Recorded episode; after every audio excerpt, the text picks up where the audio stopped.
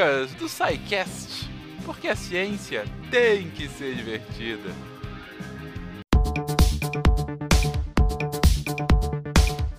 Sinal sujo é um termo técnico que define um programa de TV pronto com caracteres, artes, efeitos e tudo mais a que tem direito no momento em que está sendo transmitido.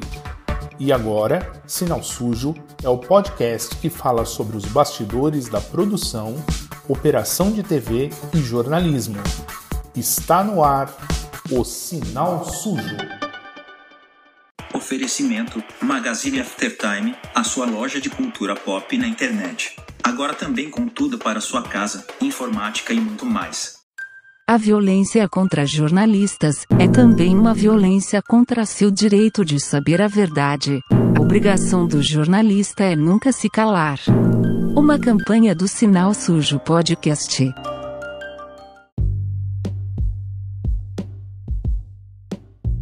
E aí, gente, tudo bem? Bem-vindos ao quinto episódio do Sinal Sujo. Você já deve ter ouvido a expressão esforço de reportagem. Mas e agora, nesses tempos de pandemia? Com boa parte dos jornalistas em quarentena, como está a rotina desses profissionais? Como estão fazendo para levar a notícia até o público? De repente, tudo virou esforço de reportagem. No programa de hoje, nós vamos bater um papo com a jornalista do Estadão, Camila Tulinski, que está vivendo esta realidade no seu dia a dia. Eu sou Arthur Ankercrone e este é o Sinal Sujo.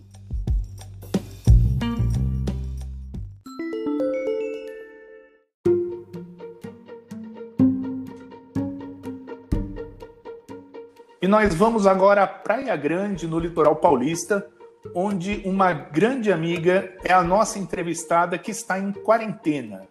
E mesmo sem sair de casa, ela está na linha de frente de dois pontos críticos durante a pandemia: o jornalismo e a psicologia. Ela foi repórter e apresentadora da lendária Rádio Eldorado e agora trabalha na redação do Grupo Estado. Com vocês, Camila Tulinski. Olá, Arthur, tudo bem com você? Olá para todo bom. mundo. A gente não fala nem boa noite, nem boa tarde, nem bom dia, porque e nem boa madrugada, porque a gente nunca sabe que horas que o nosso ouvinte vai acompanhar esse podcast, né, Arthur? Então, bora lá. Tô aqui para bater esse papo, falar um pouquinho de como o mundo mudou né, dos últimos meses para cá e, sei lá, de repente a gente pode falar jornalismo e um pouco do mundo da psicologia, que é minha praia também. Então, estou aqui à disposição para a gente bater esse papo juntos aqui. Já peguei minha xícara de café. Espero que os nossos ouvintes também estejam com um cafezinho, um chazinho, por que não suco, uma água, sei lá, para poder conversar com a gente agora. Beleza. Bom, conta pro, pro nosso público um pouquinho de quem é você, Camila. Bom, eu trabalho no jornalismo há praticamente 20 anos, né? Quase 20 anos. É, sempre foi o, um dos sonhos da minha vida e trabalhar como repórter, né? Desses 20 anos, 15 foram fazendo reportagem na rua, né?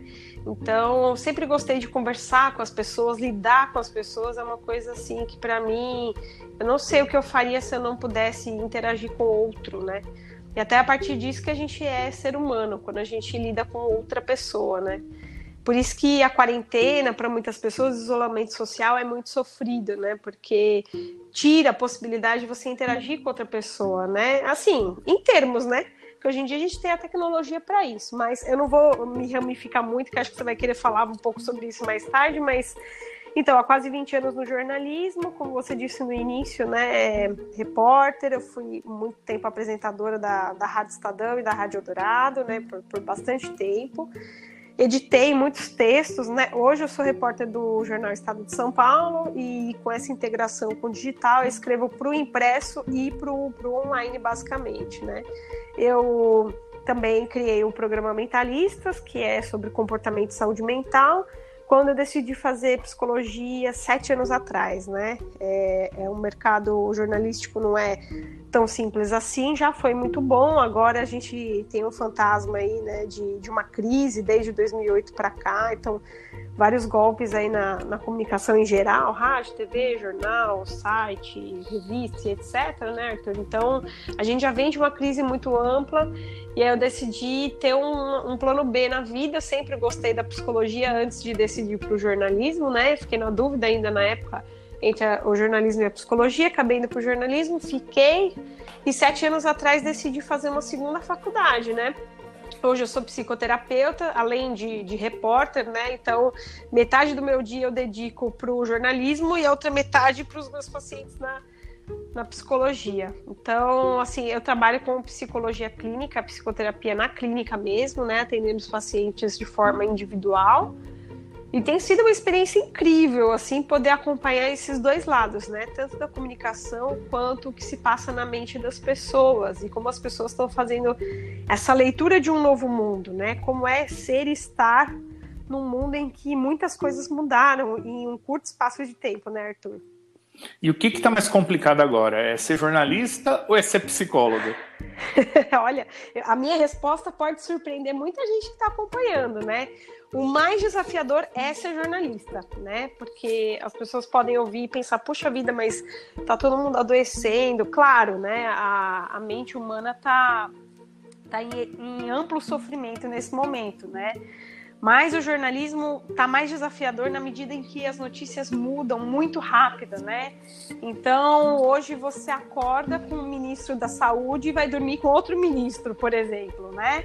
é, você tem um número de mortos de, sei lá, 500 mortos em 24 horas no Brasil, você vai dormir tá 700. Então é muito difícil lidar com as notícias, elas estão voláteis, né? Então acho que o mais desafiador agora é o jornalismo. A minha sorte é que eu consegui é, trazer toda a minha apuração, todos os recursos tecnológicos para perto de mim e eu consigo praticar o home office integralmente hoje, sabe, Arthur? 100% home office no jornalismo, né?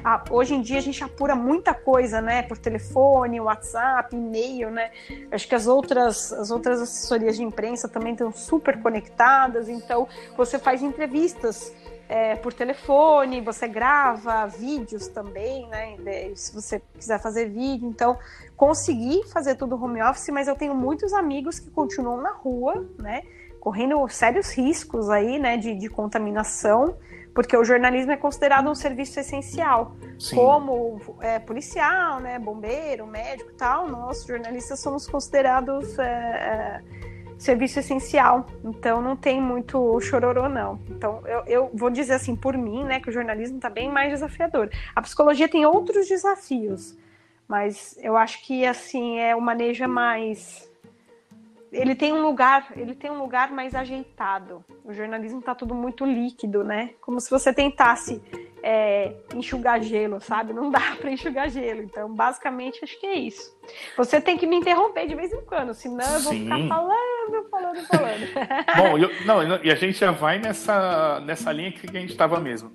Como é que tá a, a tua rotina de trabalho como jornalista quarentenada?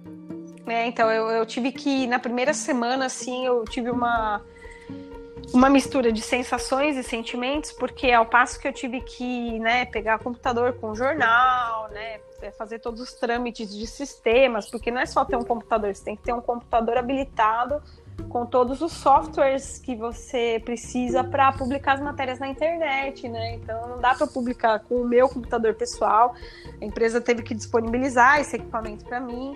Então a primeira semana foi basicamente assim me estruturar para poder, né, dar essa ter essa estrutura e não poder perder o ritmo de produ produção, né, de, de, de, elaboração de pautas, etc. Então a primeira semana foi basicamente isso. Eu moro uh, em São Paulo, capital. Eu moro na Avenida Paulista, ou seja, no centro ali de tudo, né?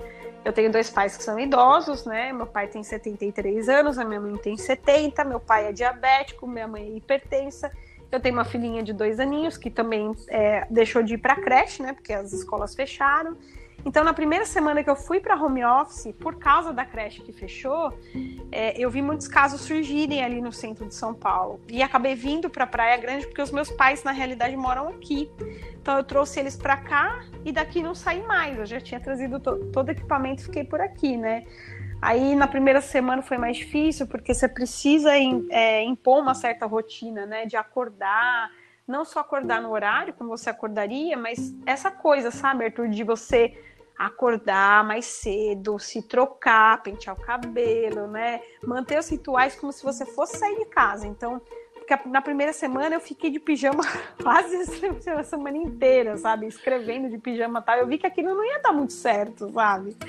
Aí eu decidi criar uma rotina. Isso foi bom, porque é, o que, que eu estou fazendo agora? Eu faço experimentos comigo, né? Experimentos comportamentais, vejo aqueles que dão certo, aqueles que não dão e tento ajustá-los para os meus pacientes na clínica. Muitos dão certo, outros nem tanto. A gente faz um ajuste aqui, outro ali, né? Mas para mim acaba sendo aprendizado de rotina também. Aí eu acordo, checo os meus e-mails, tem uma reunião de pauta aqui às 8 horas da manhã, né, de todos os editorialistas lá, né, do, do jornal. E eu preciso entregar para eles várias pautas, várias sugestões, apostas que a gente tem no dia, antes das uh, ah, 7h58, mais ou menos. Aí eu procuro mandar antes, até 15 para as 8, para eles terem as sugestões, né? E aí eles vão para pautas, para a reunião de pauta munidos dessas sugestões todas, né? E a partir dali o dia começa. É uma loucura, né, Arthur? É uma coisa assim que as pessoas às vezes não fazem ideia, mas até você apurar, escrever a notícia e, e publicar na internet é uma coisa que demora um certo tempo. Por outro lado, você tem que ter agilidade, porque senão outro site vai lá e publica. Então ainda tem essa cobrança do imediatismo, né? Da, do furo e tudo mais. Mas vamos você... seguindo. E, e, acrescentando que você ainda tem uma filha pequena que está no mesmo local.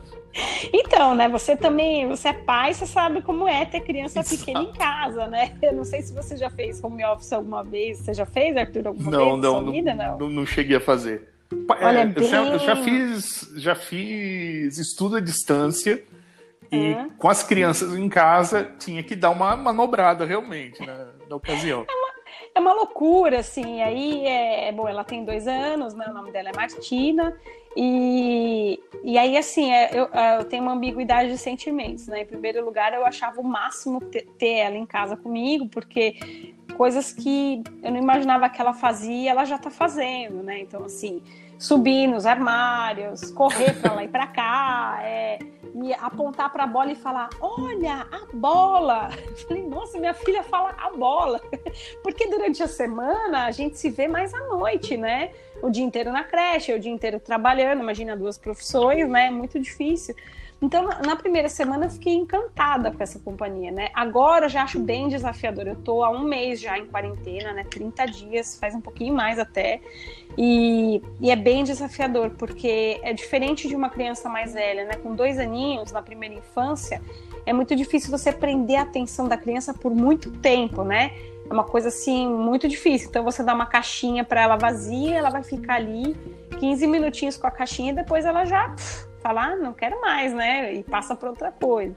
Então é, é, desafiador. Até fiz uma matéria para o Estadão, publiquei no, no, último sábado, e era uma matéria sobre mindfulness para crianças, né? O mindfulness, não sei se o, o, nosso ouvinte aqui sabe do que se trata, mas resumidamente, assim, de uma maneira bem, bem objetiva, é você se propor a prestar atenção numa coisa específica, né? Então, assim, ah, vamos separar aqui uma maçã. Vamos pegar uma maçã aqui na cozinha, todo mundo que tá ouvindo, né? Então, você vai sentar em frente a essa maçã, vai botar ela na mesa e você vai começar a observar detalhadamente essa maçã. Como é essa maçã? Como que é a textura da casca? Pega a maçã na mão, sente o cheiro, o aroma, né? Toca essa maçã, dá uma pequena mordida na maçã e aí ao morder a maçã você fecha os olhos e sente, né, o gosto do, da maçã, o paladar, a textura na sua língua e como que ela, entendeu? É todo um processo de atenção para uma única coisa e aquilo faz você simplesmente desviar o foco de outros pensamentos, né? Você só foca naquilo. E aí a matéria que eu escrevi é sobre esse método mindfulness para crianças, né? Então tem vários, um beabá ali de exercícios para fazer. Eu falei, gente, é que a Martina só tem dois anos. É recomendado a partir dos três. Mas quando eu escrevi, eu falei, puxa, tomara que várias pessoas que estejam com filhos em casa possam ler e praticar isso que eu escrevi, né? Porque realmente é muito desafiador, assim. É... Eu não sei o que, que vai acontecer. A gente vai ficar muito tempo ainda nessa de quarentena, né? Em casa, trabalhando. Eu acho que cada semana é um, é um aprendizado novo, sabe, Arthur? É, é, cada semana uma coisa diferente. Não dá para você falar aquela rotina de segunda a sexta, leva a criança às sete da manhã para a escola e busca cinco da tarde. Né? Não tem muito isso quando você trabalha em casa. Mas eu acho que o mais importante é você estabelecer certas rotinas e tudo bem se essas rotinas não forem exatamente cumpridas à risca, sabe? Então, a gente também tem que dar um desconto, porque a cobrança interna nossa é muito grande, né? Não só a nossa, como de fora também. Vou desviar agora para Camila, psicóloga. É. O que, que a gente pode fazer nesse momento para a gente não enlouquecer? Porque a gente está vivendo uma era de incerteza agora, né? Incerteza de uma maneira que a gente nunca imaginou viver, eu acredito. É. Nossa, não, eu tava até conversando com meu pai esses dias, a gente tava lavando umas coisas que a gente. Ainda tem essa, né? Você faz compra no mercado e agora você tem que ficar lavando com água e sabão os produtos, né? Você já tem uma área de desinfecção na, na sua casa? Porque eu já Super. fiz isso. Com certeza, não, assim, eu já tenho todo um ritual, assim. Eu, eu vou. Primeiro eu vou sozinha, eu vou no mercado, né? É, eu, eu procuro comprar frutas e verduras no mercadinho local, né? Para prestigiar também a economia local, né? O pequeno, o pequeno empresário. E as compras maiores de papel higiênico, sabão em pó, eu vou num mercado maior, desses grandes mercados que vendem de quantidade, né? Uhum. E aí, assim, eu tenho todo um esquema, já tenho as sacolas que são determinadas para essa ação. Então eu saio com máscara, luva, tal, trago tudo. Quando eu chego em casa, eu falo, gente, todo mundo pro quarto, vai todo mundo pro quarto. Eu tiro o tênis fora, né? O sapato fora, do, do, antes de entrar no, no, na casa e tal. Coloco tudo numa areazinha, tranco, vou tomar banho liberto o pessoal do quarto, vou para essa salinha e saio limpando tudo. Mas então, falando, tava só para não fugir da sua pergunta antes, até, né? Assim, conversando com meu pai, eu falei, pai, puxa vida, em abril do ano passado, você lembra o que você estava fazendo? Aí ele começou a falar e eu comecei a falar, falei, nossa, é impensável imaginar que um ano atrás, né? Um ano atrás a gente nunca poderia supor que nós estaríamos aqui lavando banana né? Lavando banana com bucha, detergente, né? Lavando casca de banana com água e sabão. Assim. Eu, na minha casa, Arthur, assim, é, produtos com casca, né? Então, assim, maçã, pera, pepino japonês tal. Eu sempre tive uma uma maneira de limpar diferente, assim, eu só não jogo água, assim, eu coloco água, lavo bem mesmo com bucha e jogo aquelas gotinhas de cloro, né, tal. Isso aí eu já tinha, agora ficar lavando banana, ovo, essas coisas, sabe? São coisas muito, muito surreais para nós, né? E eu aprendi muito com isso, porque da primeira vez que eu lavei, eu fiquei assustada. Eu pus um balde com água e, e, e, e cândida, né? E fui limpando os, os os mantimentos, a água ficou preta. Eu falei, gente, como é Fica. é possível isso? Como é que eu colocava essas coisas dentro do armário, dentro da geladeira, caixa de leite, sem passar um pano? Nunca mais, assim. Eu acho que, eu acho que para mim essa quarentena, é, assim, é a Camila antes da pandemia e a Camila pós-pandemia. Assim, muita coisa que, que aconteceu assim, é, não vai acontecer mais na minha rotina de higiene é, em casa. Mas você perguntou sobre ansiedade, como que é esse lado da psicologia e tal, né? A minha demanda, a maior demanda hoje no consultório, já estava sendo desde. Uh, eu faço uma divisão desde a eleição de 2018 para cá, né? Então, eu tive um aumento de 50% naquela época, outubro de 2018, de outubro a dezembro, 50% de aumento na procura por terapia. E esse ano, assim, praticamente dobrou, né? O número de pacientes que, que eu atendo é, é o dobro do que eu atendia o ano passado, essa altura. E, basicamente, os meus pacientes sofrem com ansiedade, né? E a ansiedade nada mais é do que é, você antecipa uma angústia, né? Então você fica pensando assim, puxa vida, será que a pessoa vai me dar a resposta daquilo que eu estou precisando saber? Né? Tá, sei lá, você tá afim de alguém, ai, será que a pessoa tá afim de mim também? Ela ficou de pensar, né? Então, puxa, eu fiz uma entrevista de emprego, ai, mas será que vai dar certo, né? É, é a antecipação do, so, do sofrimento, a ansiedade. Cara, esse aí sou eu. É? você fica, então, você fica tecendo cenários assim, Arthur? Você fica pensando Ah, eu tenho esse. É, não só hipóteses, eu, eu tenho um problema sério em em esperar. Eu sou terrível com isso. Então. Melhorei muito, uhum. mas eu sempre sofri muito por, por projetar cenários do que eu gostaria que estivesse acontecendo, que fosse acontecer, e na verdade não acontecia, e vinha aquela frustração toda. Eu é. sempre tive problemas sérios com isso. Então, e é difícil, porque quem tem ansiedade, eu não gosto de falar que a pessoa é ansiosa, eu acho que a pessoa está ansiosa, ela pode diminuir muito esse estado emocional, né? E ela pode, como você diz, ah, melhorei muito, eu já fui pior. Então isso prova que você não é ansioso, né? Você está ansioso em determinado momento um pouco mais, em determinado momento um pouco menos. É uma coisa plástica, né? Não é uma coisa fixa. Então já começo por aí, né? O atendimento. Mas assim, imaginem vocês todos que estão acompanhando esse bate-papo, para o ansioso esse cenário de pandemia que você não tem uma linha de chegada, você está numa corrida, a gente está apostando corrida, não tem uma linha de chegada. É o pior cenário possível, né? Então, assim, o que, que eu comecei a avaliar? É, eu vou falar do estado de São Paulo, né? Não sei como que está em outros, outros estados do Brasil, porque no nível nacional a gente simplesmente não tem ordem nenhuma, né? Não existe recomendação, a recomendação praticamente é nula, mas o que eu tenho acompanhado aqui no estado de São Paulo, o governador sempre fala, olha, quarentena até dia tal né? Então ele começou a, ah, quarentena até dia 4 de abril. Não, dia 6 de abril, ele falou. Aí quando chegou no. Aí no dia 4, um repórter perguntou: Ah, mas é, vai prorrogar a quarentena? Ele falou: Olha, no dia 5 eu vou dizer se vai prorrogar. Né? Aí chegou no dia 5, ele, ah, vamos prorrogar até o dia 22 de abril. Aí os repórteres vão chegando perto do dia 20, vai prorrogar? Vai continuar? Ah, não vou responder um dia antes. Aí ele veio agora falando, né? Até ele antecipou um pouco, por favor, prorrogar para 5 de maio.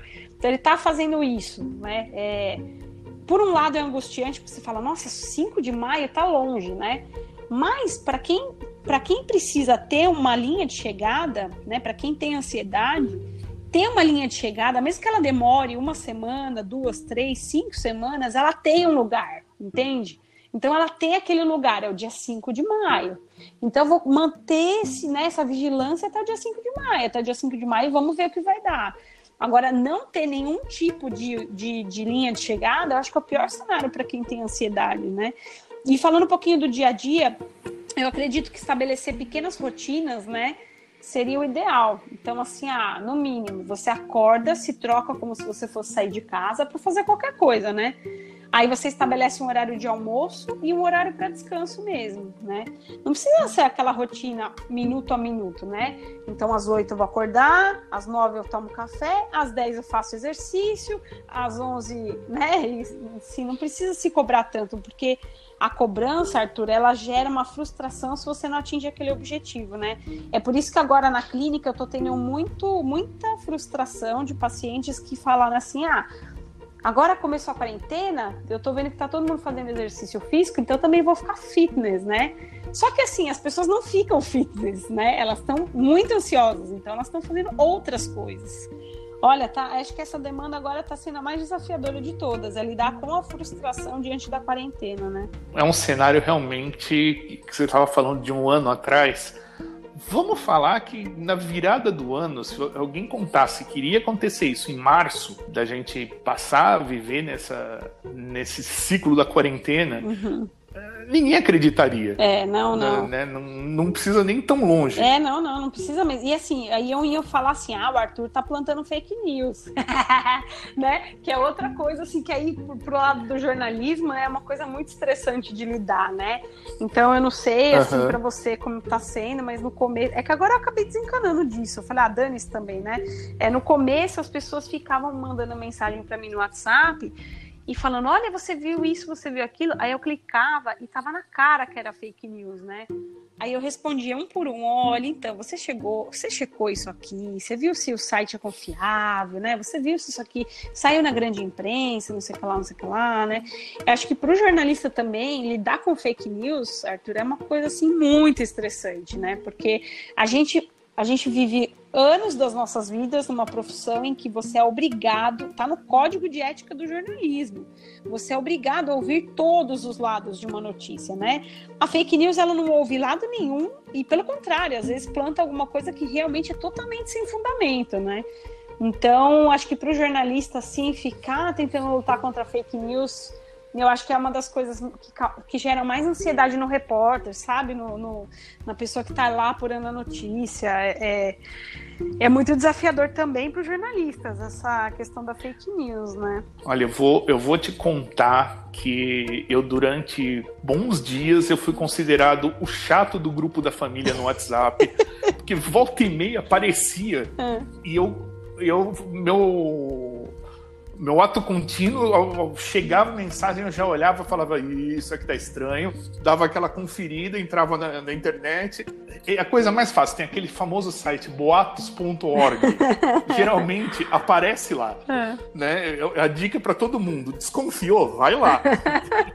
não tem conversa. É. Mas olha, o que eu tive que fazer esse serviço de ficar apagando incêndio em grupo da família uhum. não foi mole, viu? Então, Agora melhorou um pouco. Então, ainda que você é um bom rapaz, né? Você vai lá e você tem toda a paciência. Eu, eu era assim no começo, mas depois eu falei: ou é isso, ou é minha sanidade mental. E eu preciso guardar minha sanidade mental para os meus pacientes e para minha família. Então eu acabei meio que desistindo. Tá certo. Aí o que eu faço assim, no geral, em linhas gerais, para quem mandava, eu falava assim, ó, se você quiser checar se essa informação é verdadeira ou não, e você quiser perguntar para mim, eu me coloco à disposição para ir atrás para você, né? Então assim, eu fazia isso manualmente para quem mandava, né?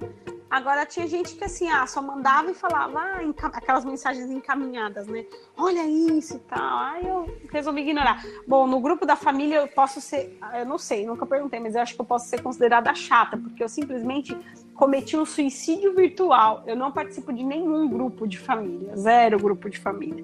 E depois que eu decidi não participar mais, faz dois anos já que eu não participo de nenhum grupo de família, zero eu, minha vida melhorou assim 80%, porque é, é, muito difícil lidar. E as pessoas têm medo de sair do grupo de família, né? Eu não sei, assim, quem está escutando essa conversa, assim, já parou para considerar, será que eu devo sair do grupo da família e tal? Pensa no seguinte: se um dia acontecer alguma coisa, né, na sua família, alguém vai te mandar mensagem ou ligar. Você não vai ficar por fora né? Alguém vai, vai lembrar e vai falar, ah, precisa avisar tal pessoa, né? Então acho que vale a pena avaliar se se é o caso de você permanecer num grupo que é tóxico, né? Seja de família ou de trabalho também, né? Que depende de cada relação de trabalho, né? Mas uh, ou as pessoas se respeitam no grupo, né? Ou eu acho que para a garantia da, da ordem mental é válido talvez sair do grupo, né? Não sei, enfim, aí cada um que, que pode pensar nisso, né?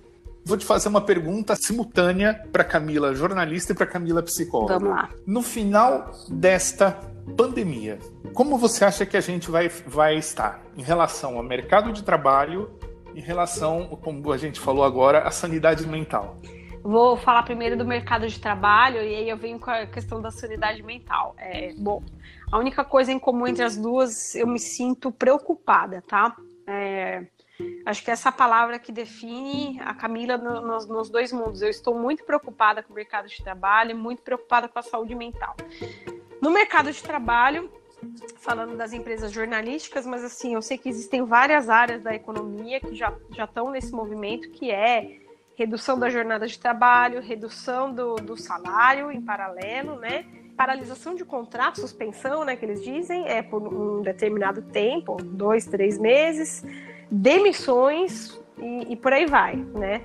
É, eu acho que assim, nas grandes crises que a gente teve na história recente do mundo, a gente sempre teve, uh, enfim, dificuldades nas empresas, né? Das empresas conseguirem se reerguer.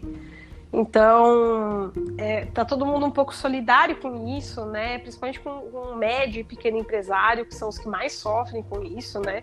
Então, as pessoas estavam come começando, né? Uma, sei lá, dos anos 2000 e pouco para frente, né? Uma certa ascensão econômica, né? As pessoas estavam conseguindo comprar as coisas e de repente agora todo mundo vai ter que fazer um sacrifício, né? Corte de salário, suspensão de contrato, como é que, que vai se virar, né? Uh, no mercado em geral, o meu medo é o seguinte: é você promover essa série de ajustes, né? De três meses e, e tal, ou, ou, seis meses até o fim do ano. Vamos pensar que até o fim do ano a gente vai ter mudança no mercado de trabalho. Em 2021, será que teremos todos os direitos trabalhistas recompostos, né? Será que teremos um uhum. retorno desse patamar salarial? Ou, como sempre houve na história da, da indústria é, jornalística, né, você demite as pessoas mais antigas e qualificadas, que ganhavam o dobro, para contratar recém-formados ganhando bem menos que a metade, né? E aí, esses recém-formados de agora nunca vão chegar no salário de alguém habilitado de antes, né? Então, é o achatamento do. é, é a desvalorização do, do, profissional, né? O meu receio maior é, não é, não é assim, eu acho que todo mundo é, tem a mão na consciência e fala, puxa vida, não, tá bom, né? Vamos abrir mão dos salários, uma parte dos salários, tá todo mundo passando aperto e tudo mais. O meu receio é que daqui um tempo, quando acabar essa pandemia, a gente não ter o, o resgate daqueles direitos trabalhistas todos e, e, e tudo aquilo que a gente demorou anos para conquistar né, de uma visibilidade, credibilidade, valorização da carreira tal, isso seja simplesmente esquecido. Esse é o ponto um. não consigo ser otimista muito nessa, nesse aspecto, tá? É, eu acho que, não sei, aí talvez a gente pudesse convidar um economista, né, alguém mais específico, que, que possa ter um olhar um pouco mais amplo, né? Não sei. Agora, do ponto de vista da saúde mental, é, eu estou preocupada porque é, nas últimas pandemias que a gente teve, é, H1N1, vou pegar mais recente, mas teve outras, né? Mas da, da história recente da humanidade, a gente teve um, um, número muito elevado de casos de depressão, né? É, eu lembro que em 2019, no começo de 2019, a OMS, a Organização Mundial da Saúde, dizia que em 2020 a doença mais incapacitante do planeta seria a depressão, né? Eu sei porque eu eu lembro é, disso, eu sei inclusive. Porque eu escrevi essa matéria, se o nosso é, ouvinte quiser ir lá, estadão.com.br, coloca lá. É, depressão vai ser a doença mais incapacitante do mundo em 2020. Nós estamos em 2020, agora, enquanto estamos conversando, no ano de 2020. Então, antes de pandemia, nós já teríamos a depressão como a doença que seria a doença mais incapacitante do mundo, né? Então você imagina agora, com esse ingrediente a mais, aquele ingrediente que você coloca no bolo e que desanda o bolo, sabe? Você coloca mais aquele leite e o bolo fica molenga, ele não tá consistente. Quem cozinha sabe do que eu tô falando, né? Acho que, não sei, tô usando esse exemplo da culinária que é o que me veio à cabeça agora no improviso, mas é, então, a pandemia é um ingrediente a mais que vai desandar o bolo, que já estava praticamente queimado, né? Então, tenho receio. Eu, nossa, eu queria muito que as pessoas buscassem cada vez mais ajuda psicológica nesse momento. E aí, o Conselho Federal de Psicologia liberou todos os psicólogos para fazerem atendimento online devido à calamidade pública, né, que estamos vivendo no Brasil. Então, é acessível para todos, né? Existem vários programas de atendimento psicológico, né? A minha a única esperança do ponto de vista de saúde mental é que a gente tenha cada vez mais o fim do estigma em relação à psicologia, né? Porque muita gente falava assim: ah, quem procura psicólogo ou psiquiatra é maluco, né? Não vou procurar. E a pessoa ficava lá adoecendo durante anos, né? Três, quatro anos adoecendo sem buscar ajuda. Olha quanto tempo de vida, de qualidade de vida essa pessoa perdeu, né? Quatro anos patinando, achando que era coisa de louco, sendo que ela podia ficar ali fazendo uma psicoterapia de cinco, seis meses, um ano, já estaria resolvido, né? Então, eu, eu, assim, o que eu torço muito é que as pessoas que começarem a ter sinais de depressão agora, ou de ansiedade aguda, né, que elas consigam buscar atendimento né, especializado, tanto o psicológico quanto o psiquiátrico, né? E aqui eu vou fazer só um parênteses rápido, senão eu falo demais sobre esse assunto, Arthur. É, a psicologia, é, porque acho que pode ser muito útil assim para os seus ouvintes, né? Então, assim, a psicologia ela vai tratar do paciente é, ela vai conversar, assim, ela vai ouvir, vai fazer uma escuta aberta e livre de julgamento desse paciente, né? Então, esse paciente vai falar um monte de coisa que está afligindo, né? O coração dele, a mente dele, etc. E se mesmo assim não der certo, então se, se mesmo assim o psicólogo avaliar que é preciso pontualmente entrar com medicamento um ansiolítico, um antidepressivo ou outro, em parceria com o psiquiatra, isso pode ser feito, né? Então, são trabalhos paralelos, né? Você buscar um psiquiatra não vai substituir o psicólogo. E às vezes você buscar só o psicólogo, mas ter a persistência dos sintomas, talvez seja legal entrar com ansiolítico por dois, três meses, entendeu? Para baixar os sintomas e a pessoa desmamar do medicamento para continuar com a terapia. Então é um trabalho separado, mas é, enfim, independentemente disso, porque eu acho que o, os psiquiatras hoje estão encaminhando para os psicólogos nessa né, demanda. Eu, por exemplo, tenho muitos amigos que são psiquiatras e que me indicam para os seus pacientes quando eles percebem que a demanda também exige uma psicoterapia, né? Então, assim, somos parceiros nessa, né, nesse trabalho. Mas, assim, a única coisa boa da parte de saúde mental é que eu espero muito que as pessoas busquem ajuda, né? Porque você pode minimizar muitos danos. Às vezes, Arthur, a gente negligencia o que a gente sente, sabe? Então a gente fala assim: puxa, eu tenho mulher, eu tenho marido, eu tenho filhos, eu tenho pais idosos. Puxa, eu preciso cuidar de todo esse pessoal, de toda essa galera. Como é que eu vou fazer, né? Então, um exemplo que eu costumo dar, que funciona bem, para quem já andou de avião, é, as, as comissárias de bordo elas falam: olha, se em caso de despressurização, as máscaras de ar Sim. vão cair no seu colo. Então, se tem você e uma criança, ou você e um idoso, ou você e uma pessoa com mobilidade reduzida, primeiro você coloca a máscara em você, adulto, e depois você põe na outra pessoa. Por quê? Eles falam isso. Porque se você não estiver bem, você não consegue ajudar a pessoa que está, né, é, enfim, capacitada por algum motivo, uma criança, um idoso, ou, ou né, alguém que tem mobilidade reduzida, você não ajuda nem ele nem você. Então, assim, é primeiro a máscara em você e depois em todos os integrantes que estão ali do seu lado, que, né, em tese, teriam menos força que você para caminhar. Então, a psicoterapia é esse ato de colocar a máscara em si, a máscara de oxigênio, né? Então, eu falo isso porque às vezes a gente carrega um peso muito grande, sabe, Arthur? De, de ter que fazer todas as coisas. Mas se você não tá bem com você, como você vai conseguir ajudar outras pessoas, né? Nossa, eu já tô meio que viajando, mas é que eu acho tão rico isso, porque. Não, mas eu, eu achei uma analogia perfeita. É, se, se, se todo mundo, assim, colocar a mão na, na consciência ou no coração, sei lá, é, e pensar por esse por esse lado, né? Então, assim, às vezes, sei lá, às vezes você tá bem, mas você percebe que alguém do seu lado não tá bem. Então, assim, o jeito de falar, né? Falar, olha, então, conheço uma pessoa, né, que faz um trabalho assim, assim, assim. Você não acha legal bater um papo, conversar, né? E eu acho que do ponto de vista de saúde mental, vamos ter muito mais doentes, assim. Eu, como, como psicóloga, você vê, né? Toda semana tem alguém me procurando, praticamente, né? Assim, eu ainda tenho horários disponíveis na agenda, mas tem muitos outros dias que eu já não tenho como atender ninguém.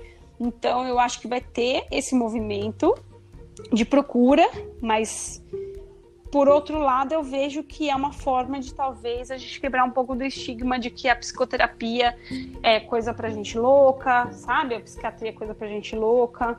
Tô preocupada dos dois modos, mas também assim, é muito difícil a gente prever o que vai acontecer, né? Na melhor das hipóteses, vamos pensar num mundo então de poliana, né?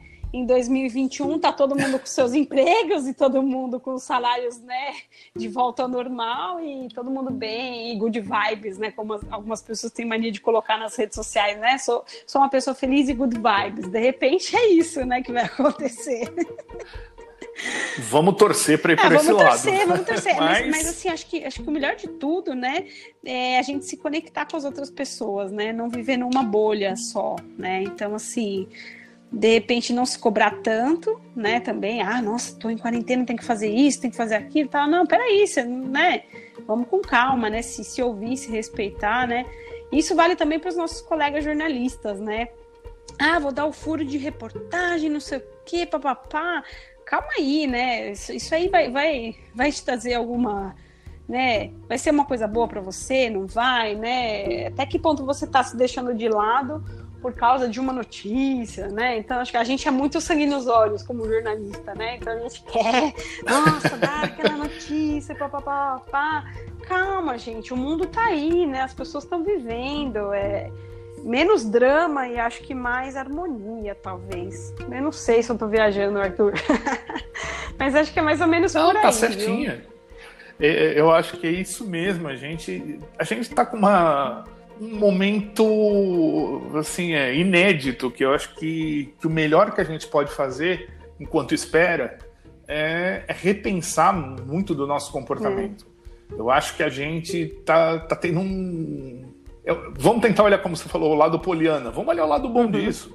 Vamos pensar no como a gente estava vivendo até agora e tentar projetar, por mais nebuloso que seja o que vai acontecer daqui a um tempo, principalmente a gente não tem a menor ideia de quanto tempo né, isso vai, vai levar, vamos pensar em como que a gente pode ser melhor daqui é. para frente e torcer para todas, todas as conjunções de acontecimentos e, e tudo mais favorecer os nossos é. planos. Deixa eu só fazer uma, uma convidar você e os ouvintes para uma reflexão. Eu não sei se todo mundo acompanhou isso. É, a gente teve agora no nessa primeira a segunda semana de abril, né?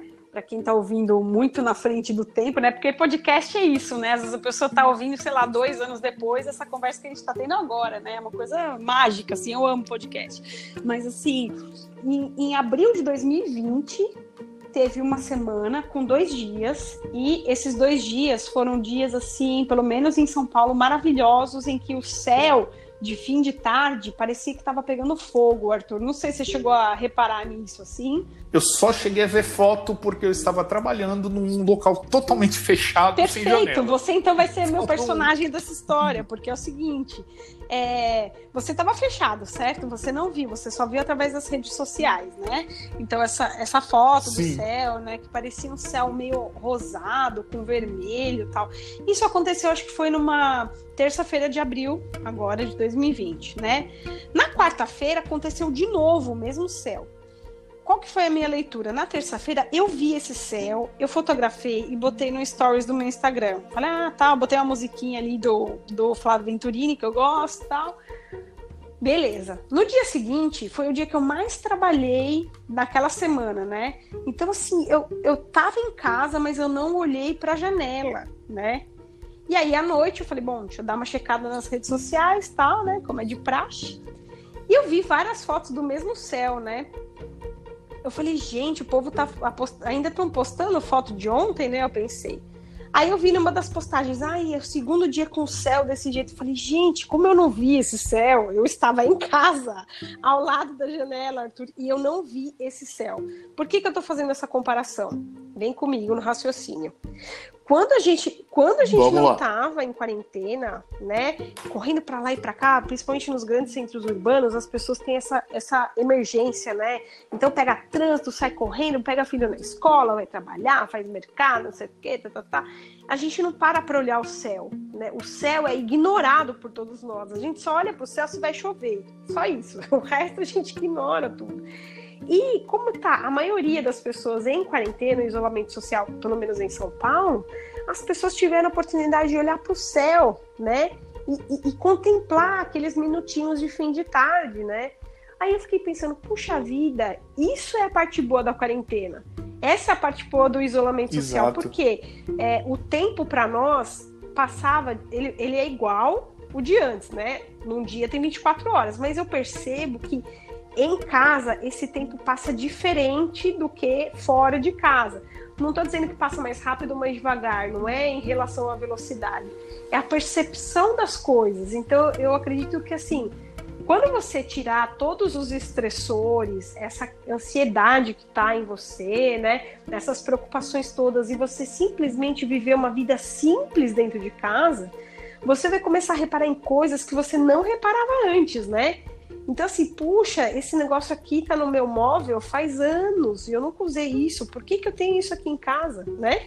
Você vai começar a olhar, mas você vai se olhar no espelho e você vai falar: peraí, que espinha é essa aqui, né? Então, você vai começar a reparar em você, nas coisas da casa, na janela da sua casa, o céu, o formato das nuvens.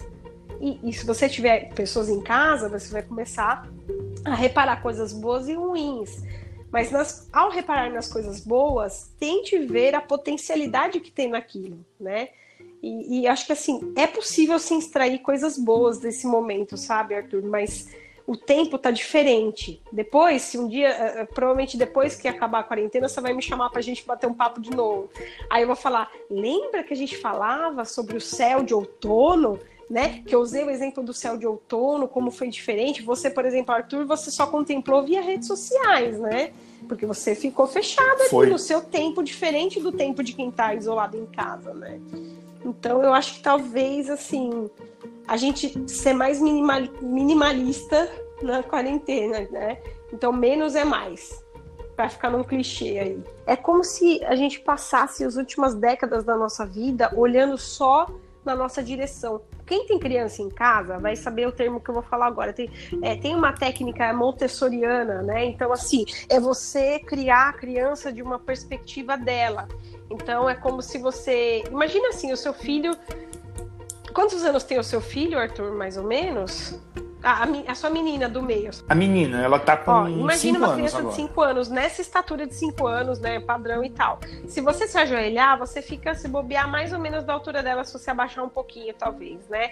Então, assim, você enxerga com os olhos dela, é, você enxergar com os olhos dela é diferente do que enxergar com seus olhos em pé, entendeu? Então, esse ato de olhar para o céu para gente, hoje em dia, com todas as demandas que a gente tem de trânsito, de trabalho, e ser a pessoa né, mais eficiente possível, a mais produtiva, a vencedora, aquela pessoa que, né? Tá plena na carreira e na família e tem um pleno a pessoa só olha para frente ela não olha para cima ela não olha para o céu ela não vê essa beleza né? E também não vê não olha para baixo muitas vezes né? Quantas vezes a gente tropeça por aí sem olhar para o chão né?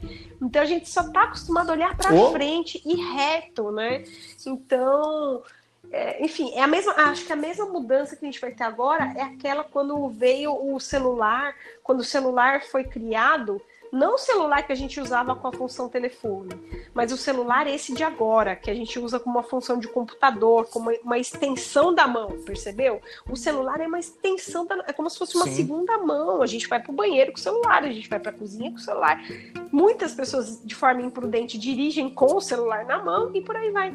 Então, a nossa coluna começou a ficar mais curvada, né? Nós ficamos mais curvados. É como na época que o homem tinha rabo, por exemplo, né? E que esse rabo deixou vários, vários legados durante muitos anos. Então, talvez essa quarentena também deixe um legado biológico, sabe, nas pessoas. E de percepção também. Então, nossa, eu não olhava para o céu, agora eu vou olhar mais para o céu.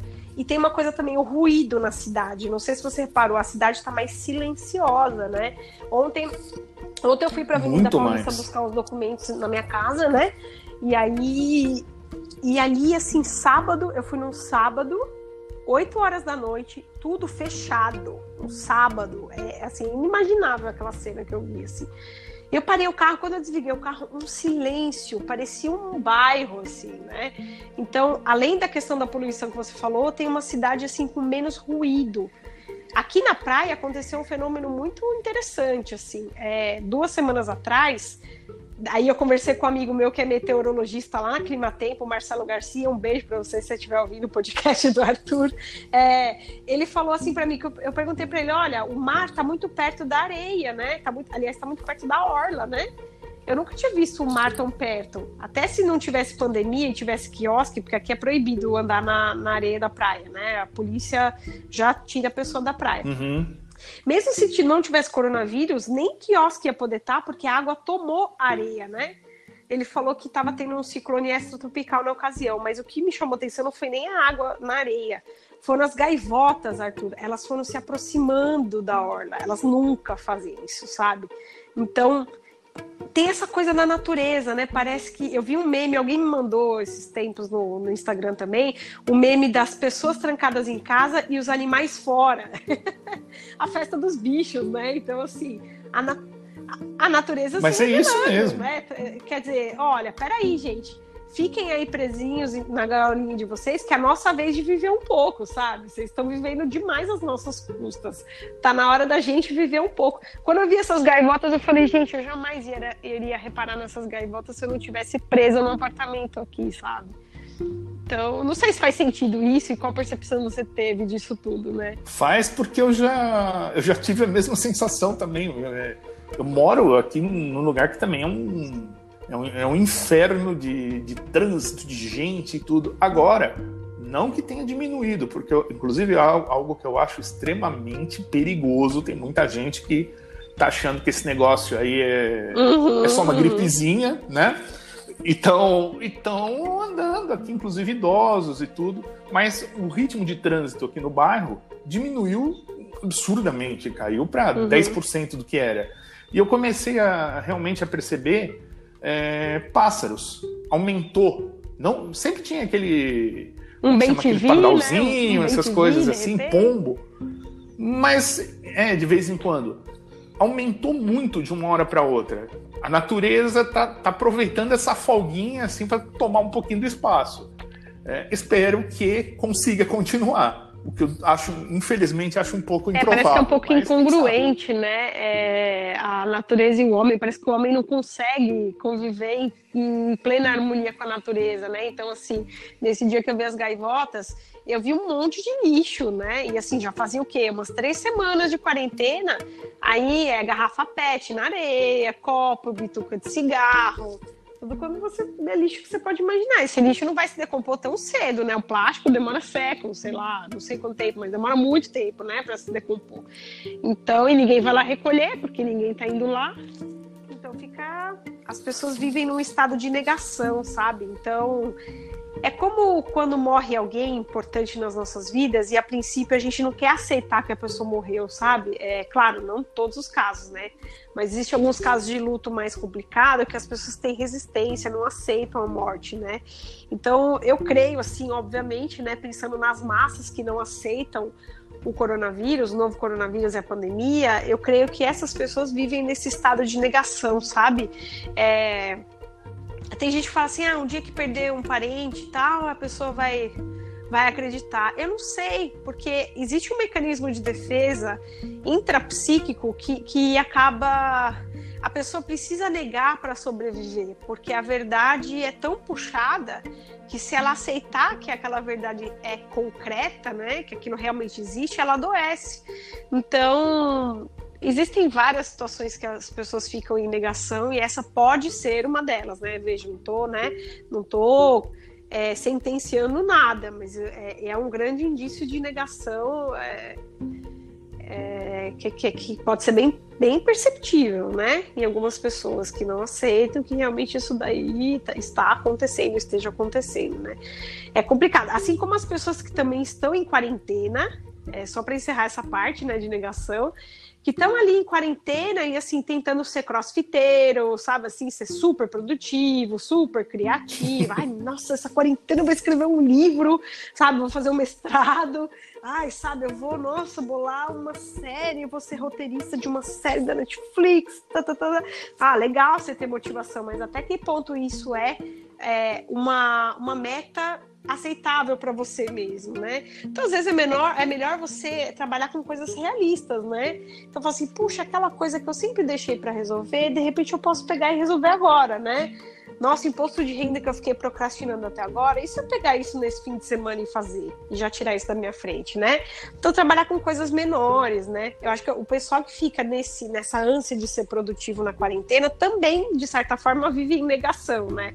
Então, assim, nossa, eu preciso fazer muito exercício físico para esquecer que tá rolando uma pandemia lá fora, né?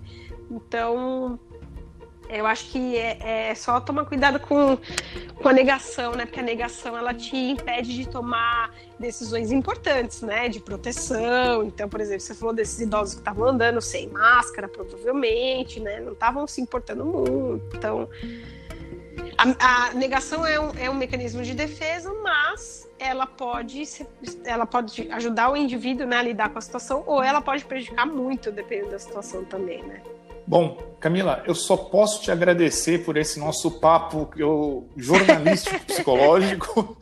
acho que a melhor definição para o que é. a gente fez agora. É, com certeza, mais para frente, vou te chamar de novo para a gente gravar mais algum assunto, que eu sei que você tem bastante ah, história para contar. sempre. e esse é aquele momento que, que você agora faz o seu merchan. Ah, eu queria, na realidade, assim, é, bom, do ponto de vista jornalístico, quem quiser me acompanhar, né, eu trabalho no Jornal do Estado de São Paulo, escrevo matéria sobre comportamento e saúde mental, que é a minha praia, e eu gostaria muito que, do lado da psicologia, se alguém quiser, enfim, tirar dúvidas sobre psicoterapia e tal, tem muita gente que me procura que nunca fez terapia, sabe? E e eu gosto de chamar essas pessoas para conversar de maneira informal, né? Sem compromisso, bata um papo.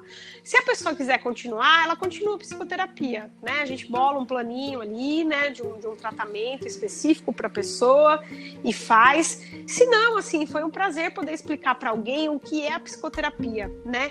Então, é, não sei, assim, é, quem quiser pode entrar em contato comigo. Eu estou no Instagram, só colocar lá Camila Turlinski e me procura lá, me manda uma DM que eu vou ter o nosso maior prazer de poder falar um pouco sobre a psicologia, né, para esclarecer dúvidas para quem estiver ouvindo, ou se quem estiver ouvindo conhecer alguém que realmente precise, né? A gente não falou sobre suicídio, tá? Mas de repente um dia a gente pode até tocar nesse assunto que é uma problemática que realmente vai começar a surgir agora, né? Então a gente tem que ficar muito esperto com isso também. E agradecer essa oportunidade de falar, eu amo conversar, né? O Arthur me conhece muitos anos através das ondas do rádio aí, né? Foi, nossa, um prazer poder bater esse papo. Eu amo podcast, assim, adoro ouvir, consumir e participar. Então, estou sempre à disposição e, gente, fiquem em casa, mas fiquem a salvo, né? Fiquem em casa, mas ao sair de casa, tente manter assim o maior nível de, né, é, preparo ali, higienização, cuide das pessoas que você ama e cuide principalmente de você, porque se você não estiver bem, você não consegue cuidar de mais ninguém. Um beijo no seu coração, obrigada Arthur, um beijão para você e até uma próxima, viu? Até a próxima então, Camila.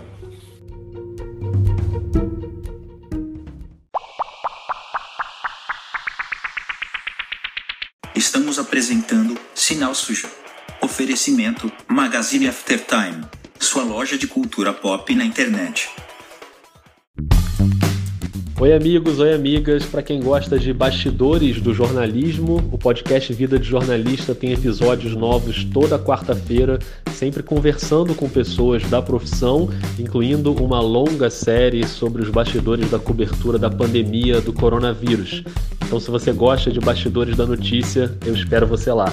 Valeu!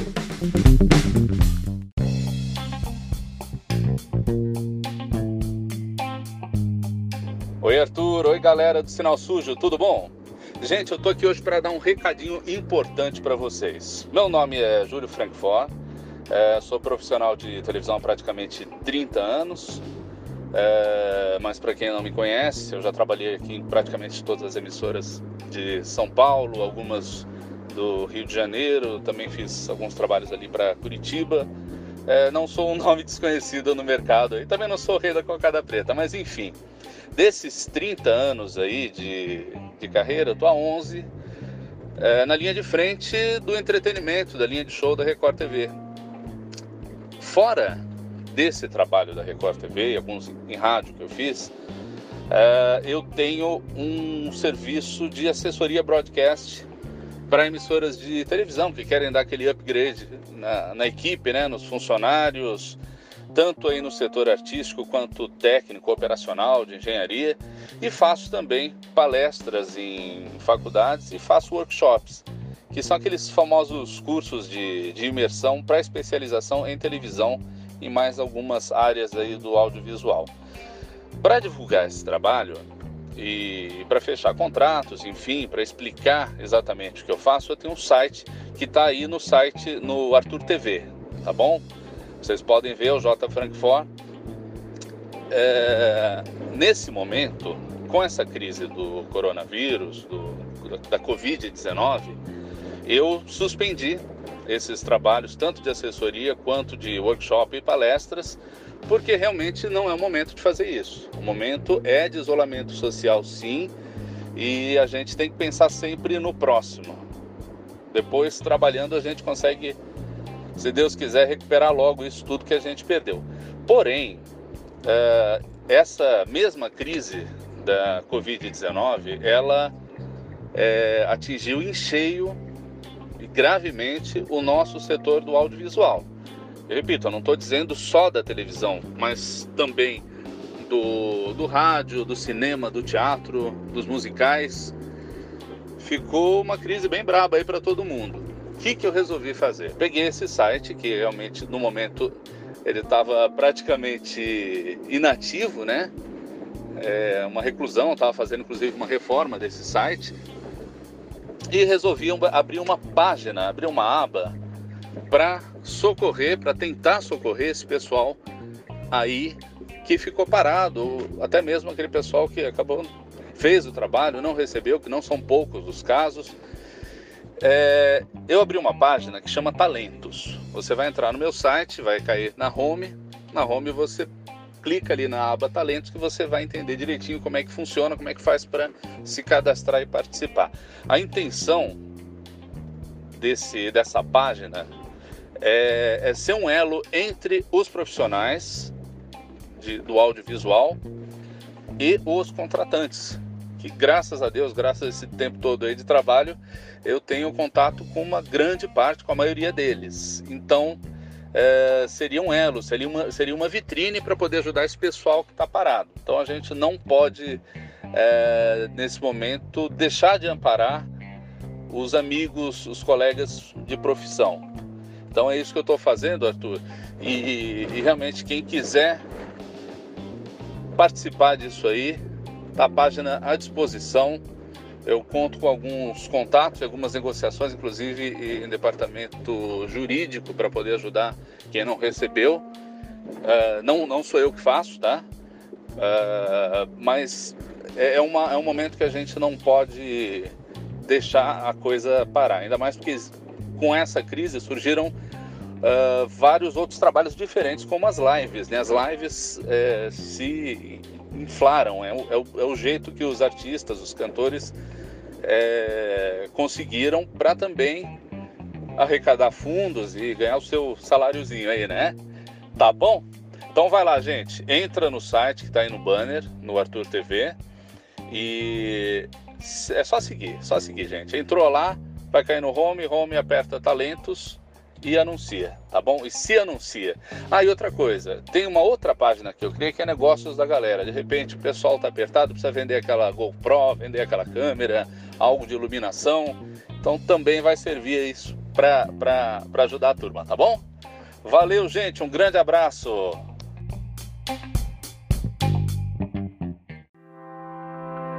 Estamos em guerra, vivendo a maior crise dos últimos 100 anos.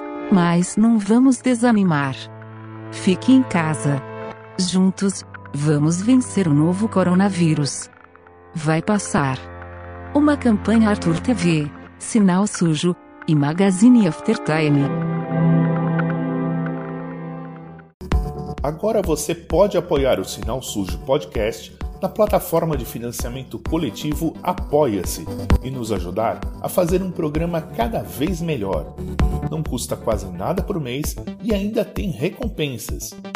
Para nos dar aquela forcinha é muito fácil. Acesse apoia.se barra Sinal Sujo Podcast. Muito obrigado! Voltamos a apresentar Sinal Sujo. Oferecimento Magazine Aftertime, sua loja de cultura pop na internet.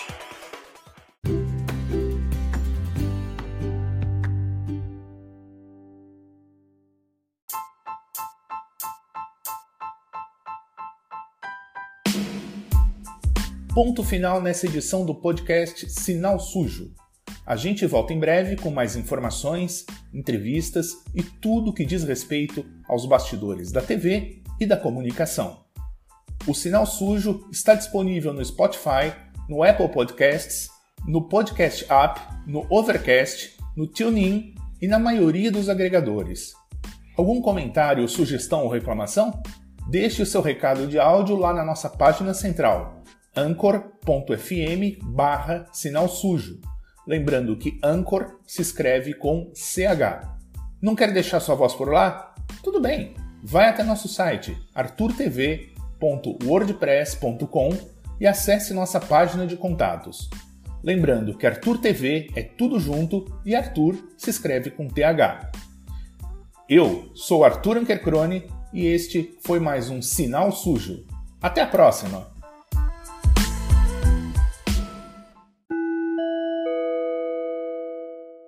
Este podcast é produzido e editado por After Hour Multimídia. arturtv.wordpress.com